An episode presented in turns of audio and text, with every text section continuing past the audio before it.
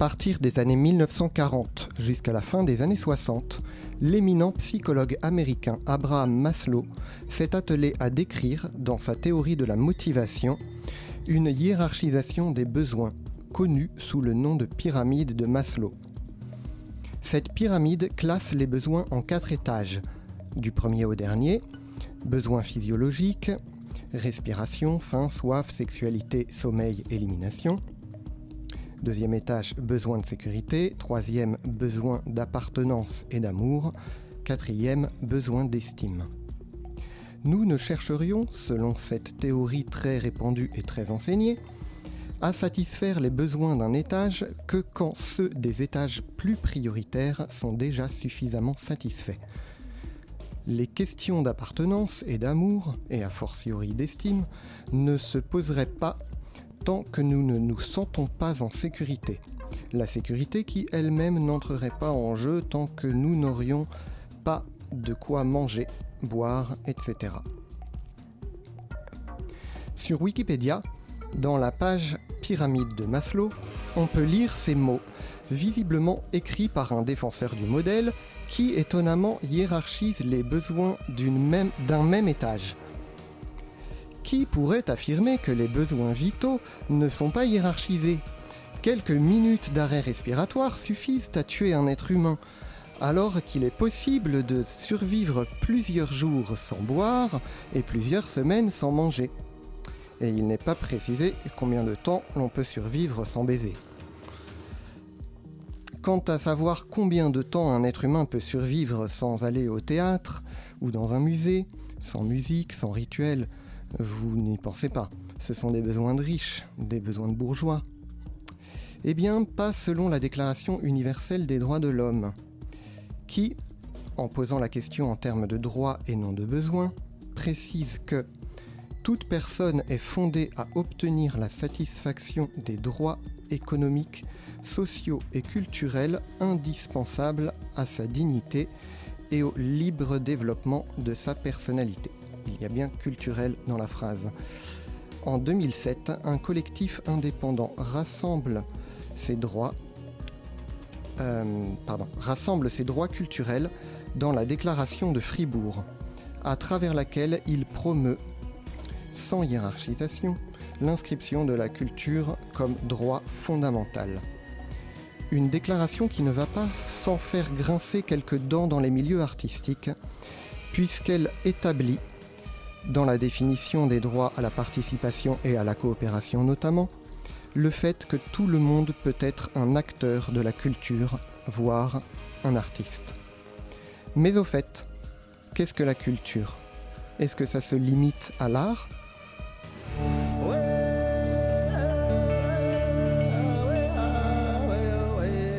Les voix du crépuscule, anthropologie du Paris cosmopolite. Pour nous aider à planir la pyramide de Maslow et à définir ce qu'est la culture et ce que sont les droits culturels, aujourd'hui avec nous Christelle Blouette, coordinatrice du réseau Culture 21. Bonjour Christelle. Bonjour. Alors, euh, pour commencer, peut-être quelques mots sur le réseau Culture 21, rapidement, pour nous expliquer de quoi il s'agit. Alors, c'est une association indépendante qui a été créée il y a dix ans maintenant tout juste, euh, qui visait à développer une approche euh, plus ouverte de la question culturelle dans les politiques publiques. Au début, appuyé sur un document qu'on appelait le, qu'on appelle toujours l'agenda 21 de la culture, on s'est petit à petit concentré sur la défense euh, et la promotion des droits culturels, qui sont d'ailleurs inscrits dans cet agenda 21 de la culture. Donc Réseau Culture 21, euh, d'où son nom, euh, s'était donné pour mission d'animer le réseau des collectivités, euh, surtout, mais aussi des structures, des organisations qui avaient pour objet de défendre vraiment la question culturelle de manière plus transversale, sortant du champ culturel professionnel à proprement parler et dépassant la question artistique à proprement parler, même si elle l'inclut.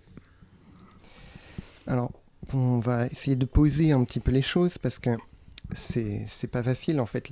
les droits culturels, la déclaration de Fribourg, c'est un sujet qui est très vaste, qui est très touffu.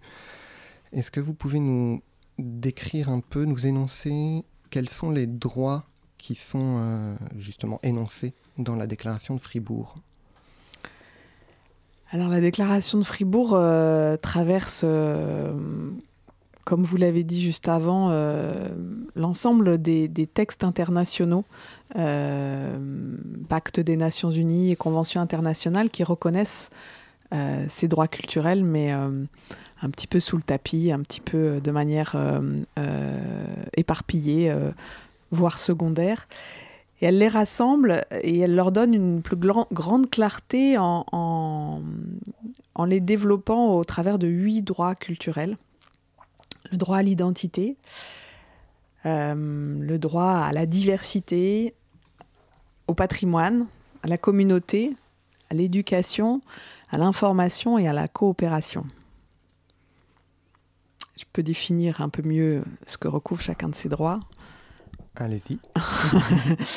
Euh, alors c'est un, exercice de style un peu, un peu complexe parce que c'est évidemment des, droits euh, euh, assez complexes et interdépendants, mais en quelques mots, la question de l'identité ou du droit à l'identité reconnaît à chaque personne, donc c'est des droits individuels, hein. c'est des droits de la personne, donc d'exprimer les références qui font sens pour elle, de les choisir d'abord, euh, et, euh, de, pouvoir les exprimer et que ces références lui soient reconnues.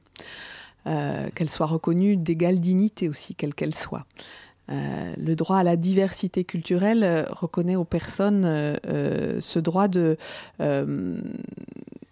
de rentrer en interaction en fait avec une diversité de ressources de choisir les siennes propres, mais comment peut-on choisir les siennes si euh, on n'a pas euh, euh, finalement à disposition une réelle diversité et si on n'a pas la possibilité de, mettre en dialogue ces, ces, ressources? Et ces références culturelles. Le droit au patrimoine instaure la question patrimoniale comme, comme vraiment un droit à, transmettre, ce qu'on choisit de transmettre, qui a de la valeur pour nous, euh, un droit de reconnaissance aussi de son héritage, euh, avec euh, des choix de les choix qui doivent s'opérer dans ce contexte-là, le droit à l'oubli aussi peut-être de certains, patrimoines, ou le droit de reconnaissance. Donc là, on dépasse largement l'acception du patrimoine institutionnel reconnu par une autorité extérieure. Là, c'est la personne qui dit elle-même les références qu'elle a envie de transmettre et euh, de quoi elle se sent héritière. Ensuite, on aborde la question communautaire. Alors, grosse question en France. je pense qu'on y reviendra un petit peu euh, au cours de l'entretien. Donc, c'est le droit de la personne à dire à quelle communauté elle se sent appartenir et euh, de quelle appartenance elle, elle veut, à quelle appartenance elle veut qu'on lui reconnaisse en fait. Quels sont les liens qu'elle revendique et qu'on veut, qu'elle veut qu'on lui reconnaisse. Et également, quels sont les liens dont elle veut se, couper. Donc, l'appartenance communautaire euh, est tout sauf, enfin, le droit à la communauté dans la déclaration de Fribourg est tout sauf un enfermement communautaire. C'est vraiment, au contraire, l'outil pour lutter contre l'assignation, puisque c'est la personne qui choisit elle-même de dire à quelle communauté elle appartient. Sachant que quand on parle de communauté, on ne parle pas forcément que de communauté ethnique ou religieuse. Ça peut être la communauté des personnes en, situation de handicap, comme on dit aujourd'hui. Ça peut être celle-là, pour peu que les personnes aient un commun, en fait, à partager, qu'elles ont envie de développer et de valoriser. C'est en cherchant le commun qu'on trouve les communautés, en général. Ensuite, quel est le... Alors ensuite, le droit à la participation. Euh, le droit à la participation entendu, donc la participation à la vie culturelle, vie culturelle entendue comme euh, vie citoyenne, vie politique, donc euh, le droit de participer, d'être acteur de la vie de la cité.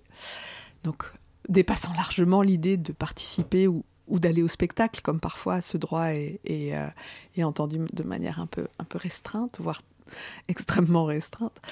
Euh, ensuite, on, aborde le droit à l'éducation. Alors celui-là, il est quand même plus, euh, plus reconnu et, connu, euh, mais par contre, les droits, enfin la déclaration de Fribourg lui donne une acception plus ouverte que celui qu'on a l'habitude de lui, de lui attribuer. C'est le droit à, une forme de réciprocité des savoirs et de la reconnaissance des personnes qui portent les savoirs. Donc le droit à l'éducation ne consacre pas juste l'idée d'un maître transmettant son savoir à, des élèves, mais bien de la reconnaissance de, des savoirs portés par les personnes et, de, et des contextes qui vont permettre cette, cette mise en partage en fait. Ensuite, on a le droit à l'information, euh, qui euh, est considéré comme un, droit jumeau du droit à l'éducation. Euh, droit jumeau en ce sens que si, on n'a pas accès à, l'information, il, est difficile de, pouvoir se former tout au long de la vie. et le droit à l'information est ici conçu non pas aussi comme un accès à des informations qui pourraient être données par euh, des émetteurs euh, reconnus comme étant euh, les émetteurs légitimes, mais bien un droit qui reconnaît à chacun la nécessité et de recevoir et de transmettre de l'information, donc d'être récepteur et émetteur pour chacun. Hmm. Et ensuite, le, le, huitième droit de cette déclaration parle du droit à la coopération culturelle. Donc c'est un, on a l'habitude de, l'allier au droit à la participation, c'est, un peu le, euh, niveau suivant, euh, une fois qu'on est acteur vraiment euh, du processus qui se développe, comment on s'organise ensemble pour se donner des règles du jeu, comment... donc c'est plutôt les questions de gouvernance qui sont abordées dans le droit à la, coopération. Alors, moi je voudrais qu'on revienne un peu sur la question du pourquoi. Vous avez un tout petit peu répondu, mais pourquoi est-ce qu'il y a eu besoin de faire cette déclaration en 2007 alors l'histoire de cette déclaration date d'avant 2007. Hein. En 2007, il y a un texte qui est adopté avec ce nom-là, qui s'appelle la Déclaration sur les droits culturels, euh, la Déclaration de Fribourg sur les droits culturels. Excusez-moi, il, est, il est adopté par les Nations Unies? Non, non. Euh, c'est une déclaration de la société civile, euh, mais euh, qui, qui, est une, une forme d'aboutissement d'un travail de 20 ans d'un groupe d'experts internationaux qui sont des experts philosophes, juristes et autres anthropologues qui travaillent sur les droits humains et leur dimension culturelle en particulier depuis la fin des années 80. Euh, ces experts euh, euh, ont organisé notamment à, à l'initiative, je crois, ou à la demande du Conseil de l'Europe, un premier colloque au début des années 90 sur ces droits culturels. il était nommé comme les droits culturels des droits de l'homme. zut. C'est pas comme ça. Comment il s'appelait ce colloque? J'ai un trou. des droits de l'homme sous-développés, pardon. voilà. Des droits culturels, des droits de l'homme sous-développés. Et c'est ce colloque qui va, euh, qui va être un peu le point de départ du travail de, de ce groupe d'experts. Ils s'organisent pour euh, faire un, un, état des lieux, en quelque sorte, et décident de, de, poursuivre les travaux à partir de ce colloque. Ils vont proposer un premier texte en 98 à l'UNESCO. Euh, et c'est euh, la première version en fait de la déclaration de Fribourg qu'on retrouve en 2007. Mmh. Ce texte proposé à l'UNESCO en 98 va rester dans les tiroirs, mais va malgré tout inspirer l'écriture de la Déclaration universelle de la diversité culturelle en 2001. D'ailleurs, une partie des experts de ce groupe de Fribourg va contribuer à son écriture. Et ça, c'est une déclaration onusienne? Alors c'est mmh. euh, oui onusienne puisque l'UNESCO euh, est un organe de l'ONU. Oui, Après, c'est l'UNESCO, euh, d'accord. voilà, la déclaration de 2001. Mais ça reste une déclaration. La déclaration de 2001 va prendre corps normalement dans deux conventions la convention sur le patrimoine culturel immatériel de 2003 et la convention sur la diversité des expressions culturelles de 2005. Malheureusement, ces deux conventions n'ont pas la portée qu'a la déclaration de 2001 et sont l'une et l'autre un petit peu euh, orientée, on va dire, la première sur euh, l'idée du patrimoine culturel immatériel qui euh, est une vision restreinte du droit au patrimoine. Bon, le sujet est vaste là aussi, je ne vais pas l'ouvrir. et la déclaration de 2005 qui malheureusement consacre surtout la question des biens et des services culturels et qui est tout sauf la défense des droits humains. Hmm. La, convention de 2005. La convention de 2005, Parce que si je dis pas de bêtises, la différence entre déclaration et convention, c'est qu'une déclaration est non contraignante et une convention est contraignante Voilà. Je suis pas juriste, je suis pas juriste non plus, mais euh, en gros c'est ça. Voilà, tant qu'on en est au, terme de la déclaration, c'est des belles intentions. Normalement, quand on conventionne, euh, voilà, on devient contraignant, sachant que les conventions de l'UNESCO ne sont pas contraignantes. Voilà, c'est ça aussi la, petite, gageur. Les conventions internationales, euh, normalement, le sont en partie, mais hmm. celles de l'UNESCO, je crois, le sont sur adhésion, souscription c'est de la culture, c'est pas. Il y a encore de. Il y a encore du chemin à faire. Il y a encore du chemin à faire. Et euh, alors, qu'est-ce qu'est-ce que, en quelques exemples peut-être, euh, euh, qu'est-ce que ça pourrait, qu'est-ce que ça peut changer le fait d'avoir la déclaration de Fribourg ou en tout cas de prendre en compte les droits culturels? Je pense qu'on y reviendra un peu plus largement tout à l'heure, mais peut-être un ou deux exemples histoire que ça, ça se concrétise un tout petit peu.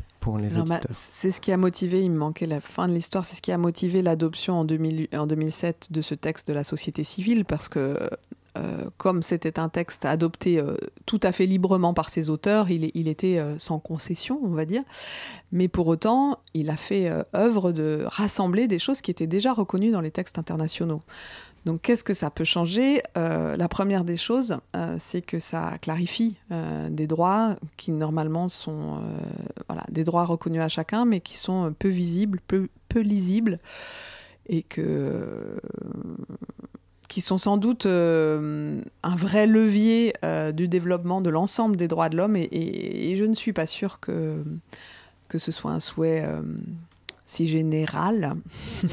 en tout cas, en ce moment, euh, on est presque sûr que non. Euh, pour autant, euh, ne pas avoir développé les droits culturels avant les années 2000, 2010 hein, même, davantage dans les organes internationaux, c'était c'était bien une volonté de marginalisation, à mon avis, de ces droits. Patrice Meyerbisch, le philosophe qui coordonne le groupe de Fribourg avec qui nous travaillons, a, a l'habitude de dire que c'est des droits leviers des autres droits de l'homme. C'est grâce à la réalisation des droits culturels qu'on peut finalement revendiquer ces droits économiques et sociaux, ces droits politiques et civils. Donc la mise en œuvre des droits culturels, ce qu'elle donne de manière euh, effective et opérationnelle, c'est qu'elle capacite les personnes à euh, réaliser euh, des actions qui, sont appropriées pour elles, adaptées à, à ce qu'elles portent comme référence et comme valeur. Donc on peut en citer des exemples, mais tous les contextes sont, des contextes euh, où euh, une meilleure prise en compte des personnes, de l'identité des personnes, conduit à un plus grand respect de ce qu'elles sont. Donc, euh, moi, je peux vous citer des exemples.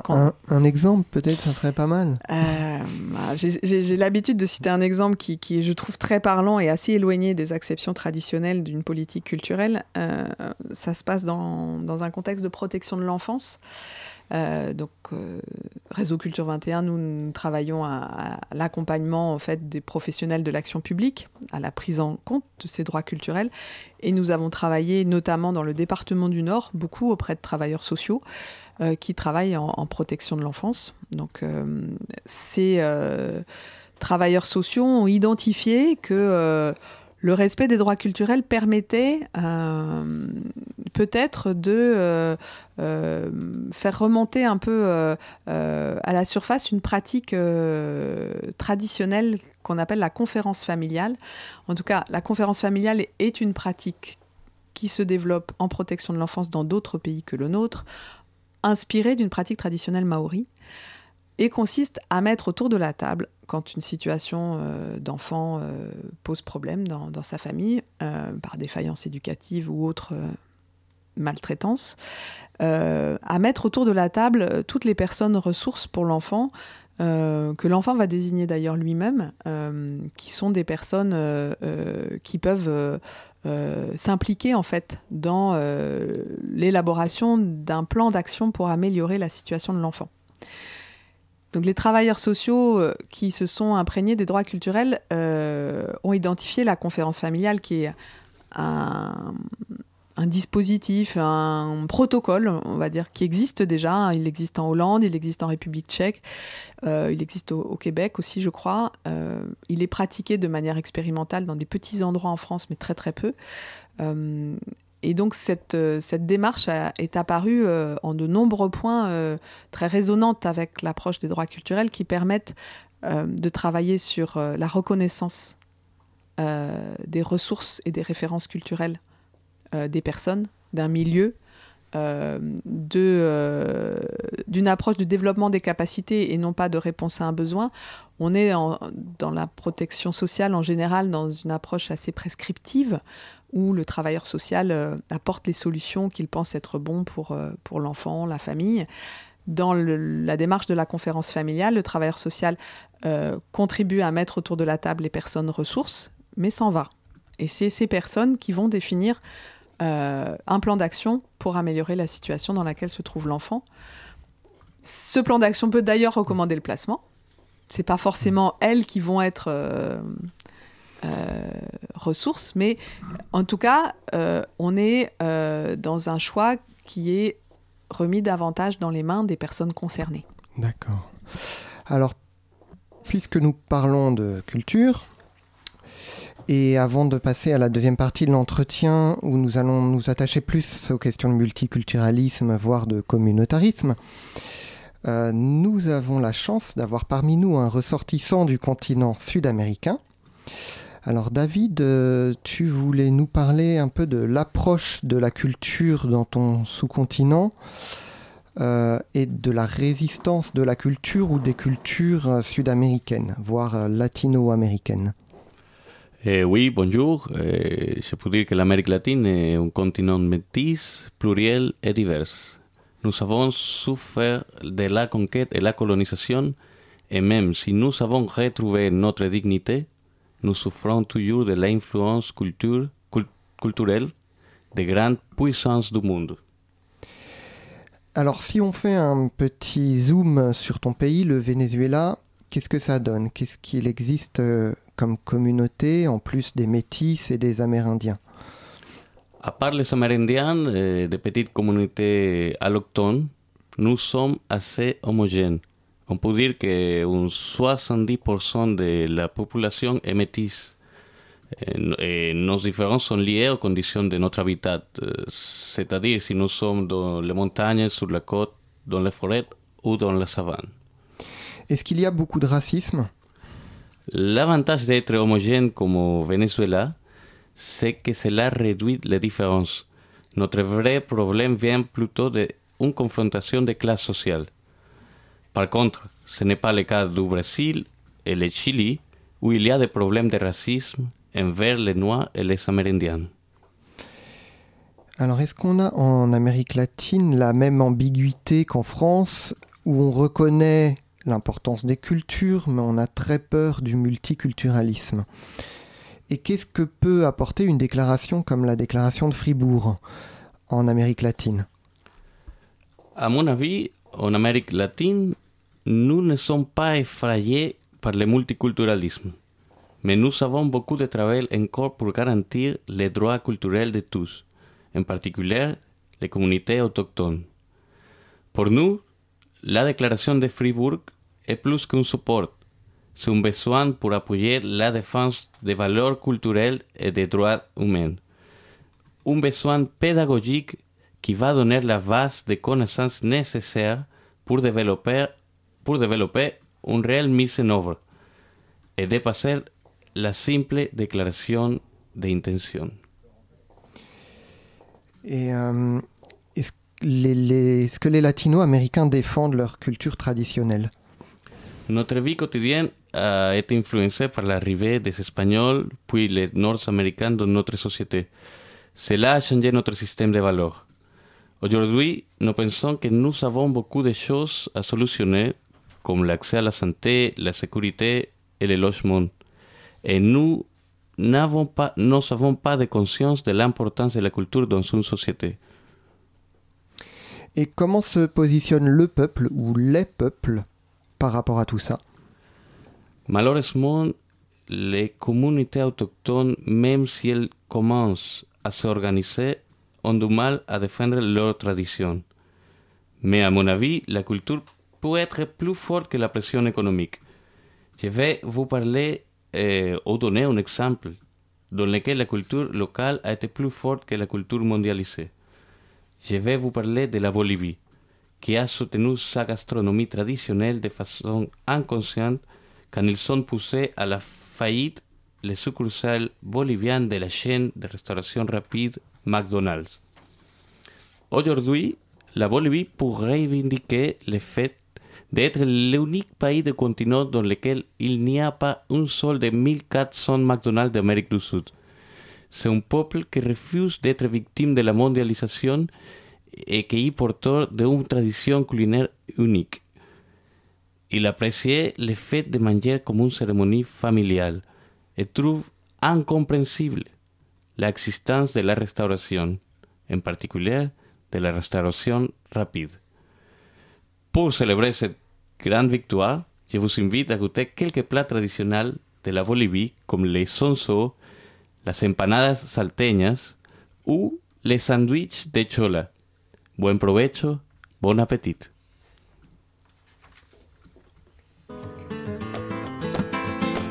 Les voix du crépuscule. Anthropologie du Paris cosmopolite. Merci David. De rien. Alors, euh, justement, euh, je voulais profiter un peu de cette, euh, de cette chronique pour, pour lancer le- la question, de, pour définir un peu ces mots que sont multiculturalisme, communautarisme, et voir un peu comment se positionne la déclaration de Fribourg par rapport à ça. Euh, en France, c'est vrai qu'on a un peu peur de ces mots-là. Alors surtout le mot communautarisme fait très peur, mais même multiculturalisme. Est-ce que la déclaration de Fribourg est, une reconnaissance de facto du multiculturalisme ou est-ce que c'est pas du tout ça? Alors, je, je ne crois pas. Euh, je ne crois pas. Je crois que la déclaration de Fribourg euh, défend les droits culturels en tant que droits humains. Et en tant que droits humains, ils défendent des droits individuels et pas des droits collectifs. Alors, je vous l'ai dit, je suis pas du tout juriste, euh, mais je crois que l'acception euh, euh, des droits de l'homme en tant que droit individuel a, cheminé toutes ces années et, et s'est installé comme, voilà, comme quelque chose d'admis. Patrice Meyerbeach toujours euh, euh, dit souvent que les droits culturels sont le sujet du droit et la personne, donc en tant que droit individuel, mais que l'objet du droit, c'est la relation. Donc ces droits individuels, ne sont pas opposés aux droits collectifs, mais pour autant, ils sont euh, premiers. On passe d'abord par la reconnaissance des droits de la personne. De ce point de vue, alors je ne suis pas une spécialiste du multiculturalisme, euh, mais il me semble que euh, les pays anglo-saxons, euh, je ne suis pas sûre que ce soit le cas en Amérique du Sud par contre, mais qu'en tout cas les pays anglo-saxons reconnaissent cette approche du multiculturalisme comme une cohabitation de communautés qui ont des euh, pratiques culturelles euh, euh, diverses, mais qui euh, euh, interagissent peu et qui surtout se soucient peu les unes des autres. Alors c'est une vision peut-être un peu caricaturale du multiculturalisme, mais il me semble que c'est euh, surtout euh, ces principes-là qui, sont, euh, qui sont vécus. Les droits culturels reconnaissent euh, une autre voie que ça, euh, à travers l'interculturalité, euh, comme donc les droits de la personne de choisir les références qui font sens pour elle, euh, pour mieux interagir et mieux faire société. Donc on est, dans une vision, euh, je pense, plus, euh, plus interdépendante et plus croisée des références culturelles. Et, également dans une vision très importante que toutes ces références sont euh, euh, des références qui bougent euh, et que la personne, au fil de son existence, va choisir de se relier puis de se détacher, va choisir, voilà, des- au fil du temps, euh, des choses qui vont, qui vont évoluer, que, que la construction identitaire, elle est très dynamique, elle est absolument pas figée. Parce que tu appartiens à une communauté, tu aurais telle référence. Les droits culturels contredisent ça. Ils, défendent le droit de la personne de choisir.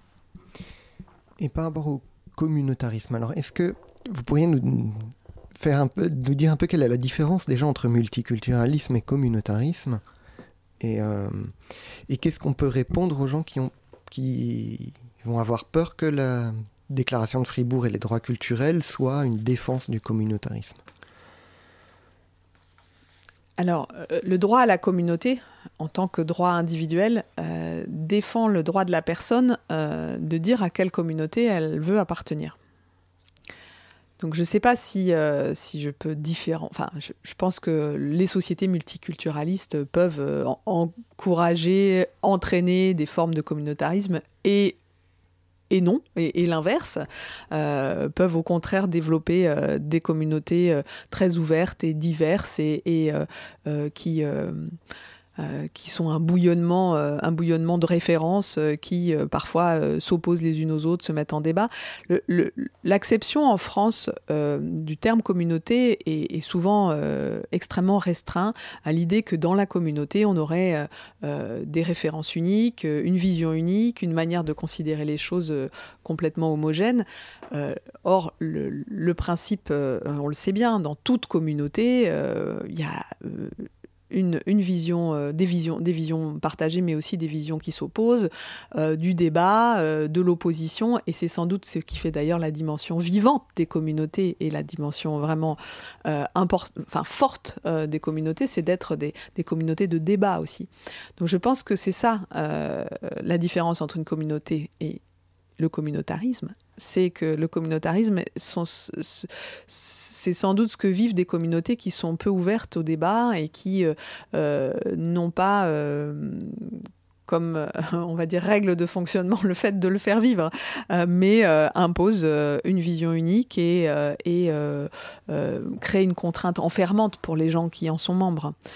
Je pense que c'est à cet endroit-là. Alors, je ne sais pas si ça se situe entre multiculturalisme et communautarisme, je crois que ça se situe entre communauté et communautarisme. Euh, les communautés sont, des, groupes potentiellement ouverts et potentiellement aussi les personnes appartiennent à de nombreuses communautés. On on n'a pas de mono-appartenance. Le communautarisme, c'est quoi exactement? C'est la prévalence de la loi de la communauté sur la loi euh, du pays ou internationale ou... Moi, je dirais que le communautarisme, c'est la prévalence de, de, de, l'imposition d'une manière de voir et de penser.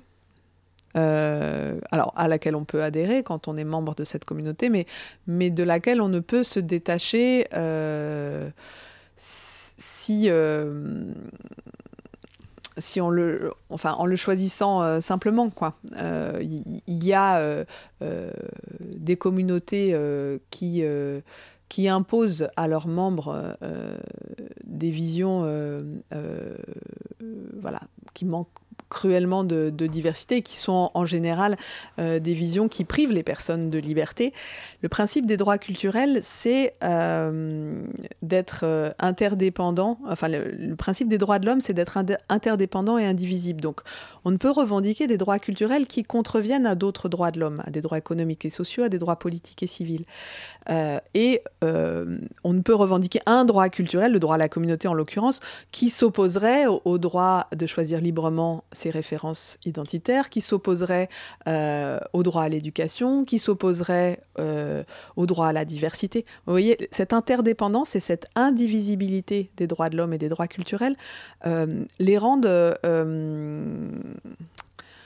complètement solidaires les uns des autres. Et c'est pas parce qu'une pratique est culturelle qu'elle est forcément l'incarnation d'un droit culturel.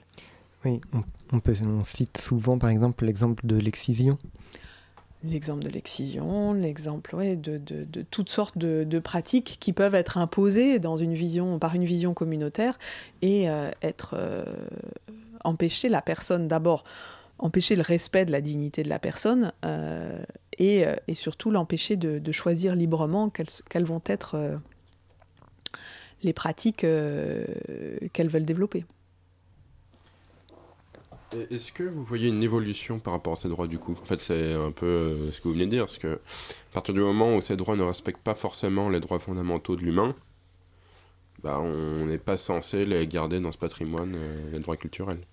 Alors, il y a des pratiques culturelles qu'on peut qualifier de néfastes, qui sont qualifiées par euh, euh, voilà, les gens qui travaillent euh, sur ces sujets, de pratiques culturelles néfastes.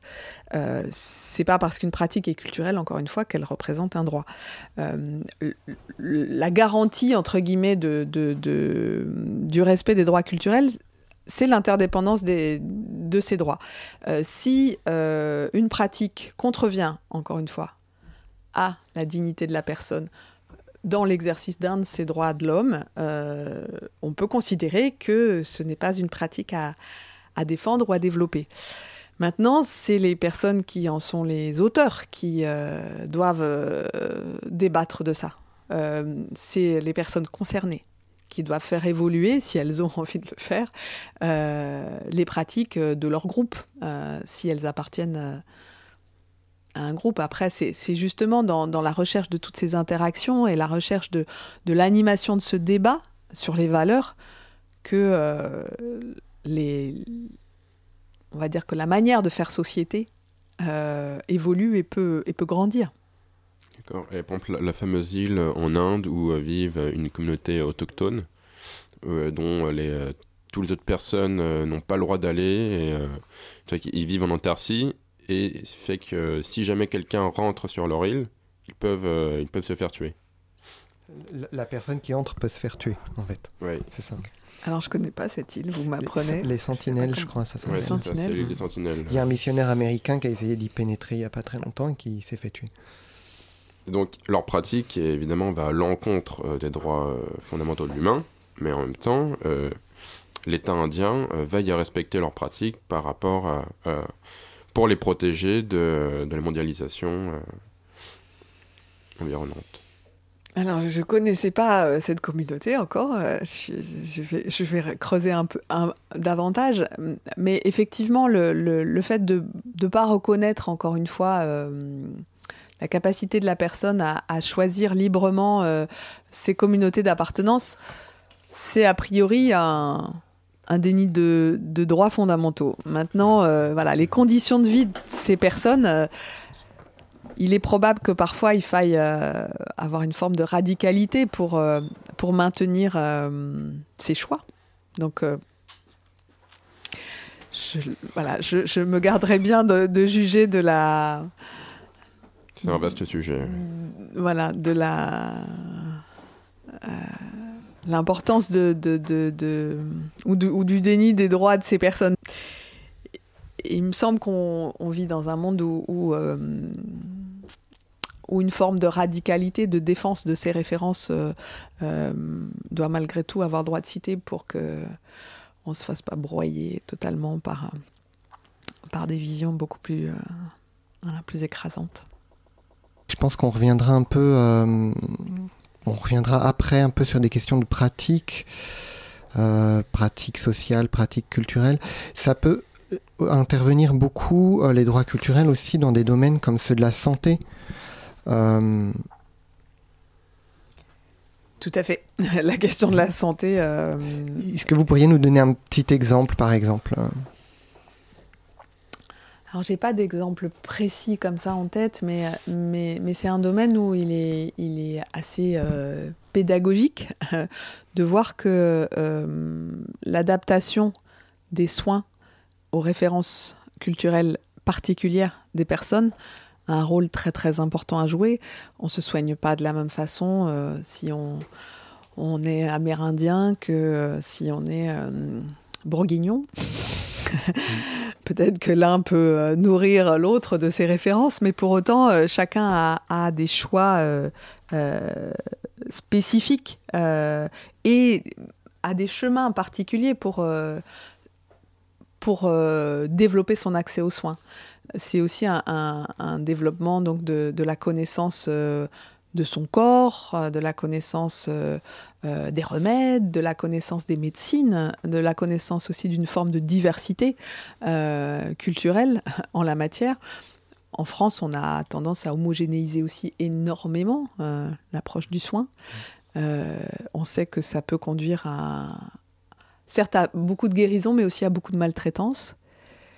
Et, on aurait forcément à, à gagner à une ouverture, à une plus grande diversité de, de manière de se soigner plus adaptée à ces droits culturels. Alors ben, justement, on va parler un peu des Amérindiens. Euh, puisque nous avons joint Émile au téléphone et qui va nous parler d'un livre qui vient de sortir. Absolument, Pascal. Bonjour, euh, bonjour à tous. Et euh, bonjour à toi, Pascal. Ça me fait plaisir d'être euh, d'être à l'antenne avec vous. Ça fait bien longtemps. Oui, je vais vous parler de l'histoire des peuples d'Amérique de Carmen Bernand, qui est paru en mars dernier. Les voix du crépuscule. Les voix du crépuscule. Les voix du crépuscule. Anthropologie et combat des peuples autochtones sur Radio Campus Paris. On dit souvent que le fond fait la forme, et pour ma part, je crois assez à cet aphorisme. J'ai quitté l'émission il y a plus de deux ans maintenant, et aujourd'hui je me retrouve à vous proposer une chronique par téléphone, ce que je n'ai jamais fait par le passé. Comme s'il fallait que cette distance mise par mon départ de l'émission ne se résorbe pas tout à fait et s'exprime dans le médium avec lequel je vais faire ma chronique, à savoir, pour l'occasion, un téléphone radiodiffusé. Il n'y a aucun problème, Emile. Tu peux faire euh, ta chronique sous forme de télégramme, de tweet, qu'on déchiffre en direct ou d'apparition euh, holographique au-dessus de la table de mixage. Mais je vais penser à la troi- troisième possibilité, l'apparition holographique au-dessus de la table de mixage, c'est pas mal ça. Donc, euh, en attendant que Carmen publie son, son deuxième tome de l'histoire des peuples d'Amérique, peut-être. Bah, à part euh, que c'est ça que tu vas dont, dont nous parler aujourd'hui, des peuples d'Amérique, c'est ça? Par contre, euh, je sais pas si tu es au courant, mais aux voix du crépuscule, ça fait longtemps qu'on est rentré au pays. L'exotisme, les forêts tropicales, les chasseurs de caribous, tout ça, ce n'est plus notre créneau. Oui, je sais. Maintenant, vous parlez du métro boulot dodo parisien, des bars tabac tenus par les Chinois, de la scène musicale parisiano-londonienne. C'est tout à fait passionnant, tout à fait respectable, mais là, je crois qu'avec ce livre, un retour aux origines était de rigueur, je dirais même plus, il s'imposait. Hmm, on a beau être blasé à Paris, je crois que tu commences un peu à éveiller notre curiosité. Allez, dis-nous un peu plus sur cette histoire des peuples d'Amérique. Avec plaisir. Donc, l'histoire des peuples d'Amérique, qu'est-ce que c'est? C'est un livre. Oui, c'est même une somme de 650 pages, paru chez Fayard, comme j'ai dit euh, en mars dernier. Et la phrase que je viens de prononcer, euh, donc un livre sur l'histoire des peuples d'Amérique, écrit par une anthropologue, Carmen Bernand, ça devrait déjà vous mettre la puce à l'oreille. Parce que une anthropologue qui écrit un livre d'histoire, comment se fait-ce? Oui, mais j'allais te le dire, comment se fait-ce? C'est pas si banal. Et ça, c'est un peu l'histoire de la chercheuse qu'est Carmen Bernand. Elle est ethnologue, elle a fait sa thèse sous la direction d'un certain Claude Lévi-Strauss. Et alors qu'elle réalise une enquête de terrain sur les paysans autochtones de la région de Pindilig, en Équateur, elle commence à visiter les dépôts d'archives pour pallier, ce qu'elle va appeler les silences du terrain. Les archives nationales, les archives municipales de Quito, les registres paroissiaux. Et depuis lors, elle a toujours mêlé cette approche ethnographique et ce regard historique sur les archives. Et donc dans ce livre, qu'elle écrit euh, plus de 40 ans après son, son, terrain, et une fois à la retraite de son poste de professeur euh, à l'université de Nanterre, elle fait tout cela et elle fait plus puisqu'elle convoque aussi de façon abondante les résultats les plus récents de l'archéologie préhispanique. Mais alors du coup, cette Carmen Bernand, euh, c'est un peu une encyclopédiste alors? Je crois qu'on peut dire ça, une encyclopédiste du Nouveau Monde, et chose assez rare, pas seulement de l'histoire coloniale du Nouveau Monde, mais aussi des milliers d'années qui ont précédé la conquête espagnole et qui ont vu fleurir les grandes civilisations agricoles, andines et mésoaméricaines que l'on connaît tous, les Mochicas, les Incas, les Mayas, les Olmecs, les Aztèques, et j'en oublie beaucoup. Et ce qui est absolument fantastique dans ce livre, et je pense que c'est la première fois qu'on peut euh, en, en, disposer, à ma connaissance en tout cas, c'est qu'il s'agit d'un ouvrage académique qui propose une synthèse à l'échelle du continent américain de l'histoire des sociétés, de toute l'histoire, de l'histoire de toutes les sociétés humaines. Enfin, de toutes. En tout cas, qui une synthèse qui articule les connaissances dont on dispose sur les petites sociétés de chasseurs-cueilleurs amazoniens, de pêcheurs-collecteurs du Grand Nord canadien ou de la Terre de Feu, avec celles que l'histoire et l'archéologie nous ont livrées sur les grandes civilisations sédentaires que je viens de mentionner. C'est donc, à mon avis, ce qu'il faut retenir et ce qui est précieux dans ce, dans ce livre, c'est cette compréhension globale du phénomène social amérindien, qui ne met pas d'un côté, comme on a trop l'habitude de le faire, les petits groupes tribaux et de l'autre les empires, avec les traces fascinantes qu'ils nous ont laissées dans, dans l'architecture et dans l'écriture en particulier, mais qui montrent au contraire les liens forts qui unissent ces deux formes de société et tout ce qu'elles ont en partage. Et justement, est-ce que tu peux nous en dire un peu plus sur ces liens, nous donner un avant-goût de cette lecture? Je peux essayer. Alors, Par contre, je dois avouer que j'ai reçu le livre vendredi, qu'on est lundi. J'ai passé une partie de mon week-end à des formes de sociabilité pas très compatibles avec la lecture. Mais euh, j'ai bien avancé parce que c'est passionnant et je peux donc vous, en donner euh, la substantifique moelle. Donc, euh, le livre est structuré autour de cinq éléments fondamentaux qui, pour elle, sont caractéristiques et distinctifs des peuples amérindiens. Le premier, c'est l'importance des réseaux d'échange sur de très longues distances. Tout ce qu'on avait peut-être déjà abordé au voie du crépuscule. En particulier, on a pu parler à un moment des liens entre la région mésoaméricaine et la région andine. Eh bien, en fait, ces liens-là ne sont que hum, une illustration emblématique des réseaux d'échange de très longue distance qui ont en fait fait circuler les mythes, les pratiques, les techniques sur tout le continent amérindien. Le deuxième, c'est ce que Carmen Bernon appelle la violence sacerdotale et plus généralement l'originalité des pratiques du sacrifice et de l'autosacrifice en Amérique. Le troisième, c'est le rôle des signes gravés et peints qui constituent ou non un système d'écriture et la façon dont ces systèmes gravés et peints se sont insérés dans, dans les sociétés. Le quatrième, ça, c'est vraiment euh, la marque de fabrique de, de Carmen Bernan. C'est le rôle que joue un motif mythique, celui de la montagne sacrée, euh, la montagne qui accouche de la vie et qui a structuré, d'après elle, tout l'imaginaire précolombien. Et enfin, le cinquième, c'est quelque chose qui est plus connu, c'est le chamanisme, cette forme particulière de dialogue entre humains et non humains que les Amérindiens ont probablement conservé de, des vagues successives de migration depuis la Sibérie qui ont fait le peuplement euh, de l'Amérique. Merci euh, Émile. Je crois qu'avec ça, nos auditeurs vont avoir une envie de se replonger dans les premières années de l'émission où les Amérindiens parlaient plus souvent au micro. Et eh oui. On espère en tout cas que toi aussi tu reviendras nous voir au micro. Bah, J'espère aussi. Merci à vous. Euh, merci pour cette petite fenêtre au micro. Et puis, euh, j'espérais euh, l'apparition chamanique ou holographique au-dessus de la table de mixage la prochaine fois. Avec plaisir, Émile.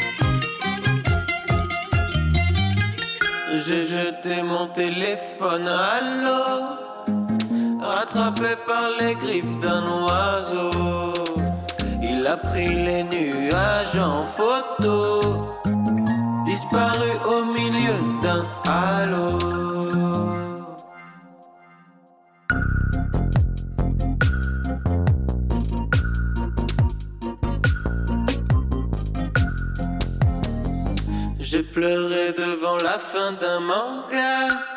Pétel chacun soudé, aïe des. Elle essayait de me joindre via réseau. Elle est tombée sur l'oiseau qui dit allô.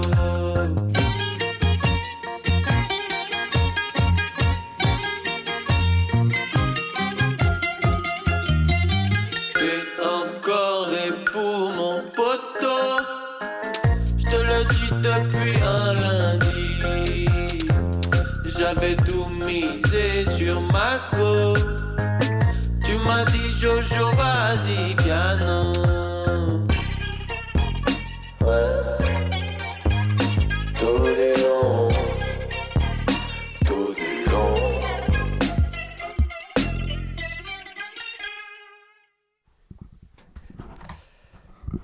Nous sommes euh, aux voix du crépuscule. Nous parlons aujourd'hui des droits culturels et de la déclaration de Fribourg avec Christelle Blouette coordinatrice du réseau Culture 21. Alors Christelle, je voulais vous poser une question. Euh, vous nous avez dit plusieurs fois que vous n'étiez pas juriste, mais quand même euh, parler un tout petit peu de la loi NOTRe, euh, puisque donc c'est une loi de 2015, si je ne me trompe pas, en France, et la loi NOTRe cite les droits culturels. Tout à fait, c'est une loi qui régit en fait la nouvelle organisation des collectivités territoriales. Je ne sais même plus quelle est l'abréviation précise, mais en tout cas, dans cette loi, l'article 103 euh, nomme euh, le respect des droits culturels euh, comme, comme le nouveau cadre de référence de la politique culturelle, assuré conjointement entre l'État et les collectivités territoriales. C'est l'œuvre de sénatrice, d'une sénatrice en particulier, Marie-Christine Blandin, qui en avait fait un vrai cheval de bataille, qui a réussi à, s'allier euh, à d'autres euh, à, sénatrices et puis petit à petit à leur groupe politique pour euh, faire plier en quelque sorte le Parlement, enfin en tout cas l'Assemblée nationale, qui n'entendait pas cette reconnaissance de manière aussi évidente.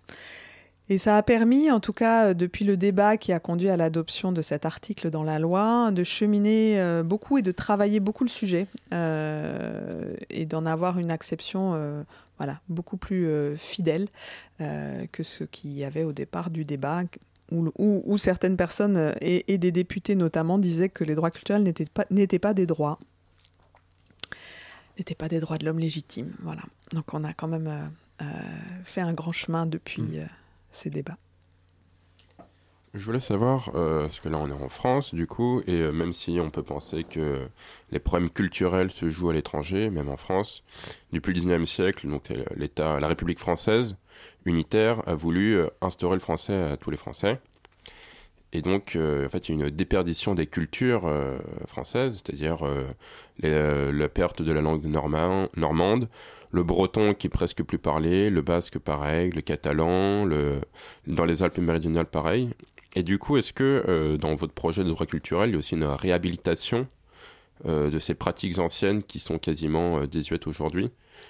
Ou, bah, La reconnaissance des droits culturels reconnaît évidemment la question linguistique comme un droit fondamental. donc, donc le respect de ces droits doit permettre aux personnes de parler la langue de leur choix. D'accord. Est-ce que, même si ces langues ne sont plus parlées, est-ce qu'il y a une volonté de réhabiliter donc, ces langues et de revenir vers ces langues? Dans une approche qui défend les droits culturels, il y a une volonté de développer la richesse des milieux culturels. Donc euh, voilà, on en est là euh, par conséquence d'une politique euh, voulue. Hein, Maintenant, on peut, on peut aller ailleurs. Mais c'est les, les, les, les, locuteurs qui, euh, qui pourront euh, voilà, continuer de développer euh, leur milieu, leurs ressources, leurs richesses. voilà. Ça peut pas ça peut, ça peut pas se décréter, les droits culturels. Mais ça peut être un appui pour eux. Certainement. Un appui qui aujourd'hui serait peut-être nécessaire en France et même au-delà. Et euh, d'ailleurs, en fait, je, je pense à ces droits culturels qui sont euh, finalement intimement euh, mêlés aux, droits environnementaux, parce que aujourd'hui, à cause de la pollution, en fait, beaucoup de pratiques culturelles sont menacées. à cause de la pollution des eaux, etc., même en Afrique ou en Amérique latine, où beaucoup de pratiques sont obligées de s'insérer dans la mondialisation et de subvenir, auparavant où ils subvenaient à leurs propres besoins, ils sont obligés de, s'inscrire dans la société de marché pour pouvoir avoir des, euh, vivres euh, parce qu'ils ne peuvent plus se, produire. Et donc peut-être c'est vrai que ces droits culturels euh, seraient davantage amenés à être utilisés dans les droits environnementaux, etc je crois que ces droits culturels, ils sont, sont vraiment sous-utilisés, effectivement, alors qu'ils sont un levier euh, formidable de développement euh, en, de nombreux domaines et sur les questions environnementales, euh, avec, avec évidence, en tout cas, du, du droit au respect des milieux naturels et culturel, parce que de toute façon, ces, ces milieux se sont développés, développés conjointement. Il y a des exemples, je crois, euh, où, les, droits culturels ont pu être utilisés, notamment le droit au patrimoine, pour que les, dont les habitants se sont servis pour redécouvrir des rivières ou retr- retrouver d'où venaient leurs rivières. Est-ce que ça vous parle un peu ça? Alors ça pourrait me parler, je vois pas euh, à quel exemple ça fait euh, particulièrement référence. Mais euh, en la matière, il y a une convention qu'il est utile de citer euh, qui s'appelle la Convention de Faro sur la valeur du patrimoine pour la société, qui est une convention du Conseil de l'Europe de 2005. Donc deux ans avant cette déclaration, euh, mais euh, coécrite notamment par une partie des mêmes membres en fait, et qui euh, postule le fait que euh, euh, la question patrimoniale, enfin que le droit au patrimoine se développe à travers les communautés patrimoniales. Donc on revient là à, la question communautaire d'une manière inattendue mais extrêmement intéressante. C'est la manière dont les personnes s'organisent autour d'un bien ou d'une ressource qu'elles reconnaissent comme ayant des valeurs patrimoniales pour elles. C'est la manière dont ces, personnes s'organisent autour de cette ressource qui va, euh, qui va la- lui permettre d'avoir le statut patrimonial et qui va euh, permettre à cette communauté d'être définie en tant que communauté patrimoniale. La Convention de Faro s'intéresse vraiment euh, au développement des communautés patrimoniales comme un facteur de développement du droit au patrimoine. Faro, vous l'écrivez comment? Faro comme la ville euh, du Portugal, Oh, F-A-R-O. F-A-R-O. Et hum, bon, je pense qu'on pourrait développer encore. Malheureusement, nous touchons à la fin de l'émission. Donc, euh, je vais vous remercier, Christelle Blouette, pour nous avoir parlé des droits culturels et de la déclaration de Fribourg. Merci beaucoup. Et je remercie euh, les membres de l'émission. Emeric, merci. David pour ta chronique. Émile que nous avons eu par téléphone. Et merci beaucoup à Hugolin qui était à la réalisation. Tout de suite, c'est une émission musicale, c'est MapMonde.